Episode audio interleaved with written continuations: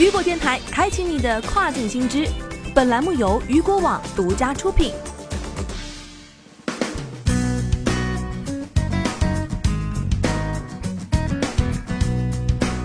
Hello，大家好，欢迎大家收听这个时段的跨境风云。接下来将带大家一起来了解到的是，国家邮政局举行万国邮联第三次特别大会新闻通气会。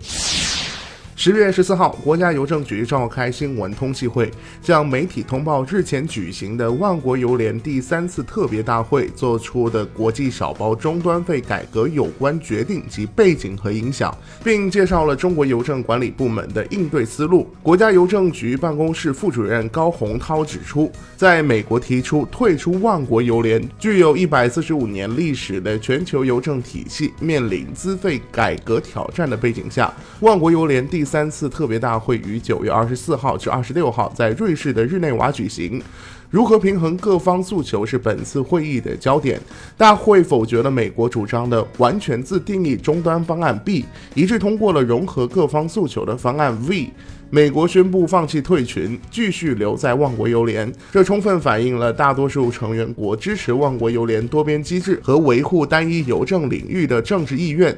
根据融合方案 V，二零二零年各国继续执行多边费率体系，上调并拉平一至四组的终端费上限。中国所属的第三组国家，二零二零年终端费上涨百分之二十七。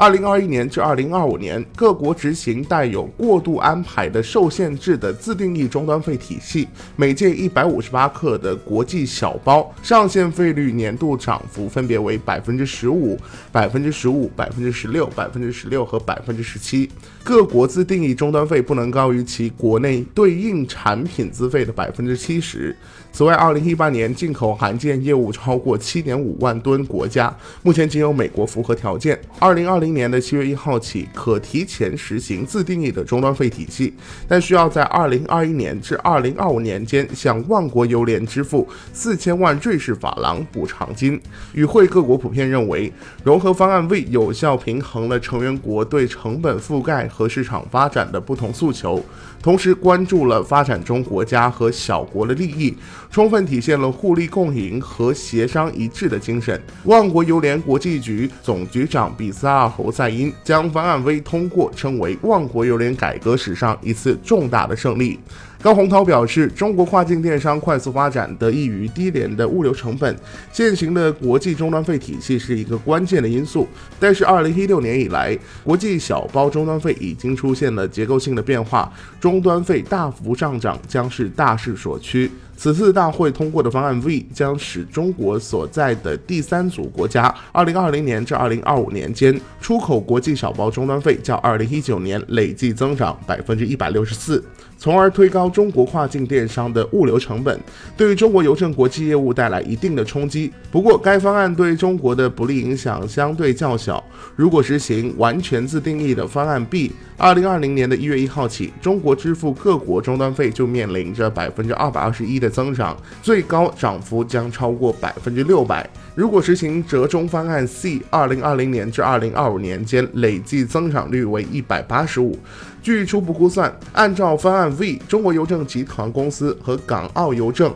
二零二零年较方案 B 可以减少支付终端费六十多亿元。同时，高洪涛强调，本次大会取得的成果来之不易，起到减小自定义终端费体系初始阶段给中国带来的市场冲击的作用。但当前改革方案只是一个过渡安排。从长远看，国际小包市场化改革和自定义终端费势在必行。中国邮政出口渠道单一，快递国际网络薄弱，国内市场与国际市场失衡，跨境电商产业优势不足等短板仍待解决。中国邮政快递企业应抓紧促改革、补短板、练好内功，协调推动中国电商平台及上游产业调整和产品结构更新，推进与寄快递相关的上下游产业链共同实现高质量发展，以不断适应国际小包市场进程，通过造船出海、抱团出海，加快推动中国邮政快递企业走出去，打造安全可靠的国际快递网络。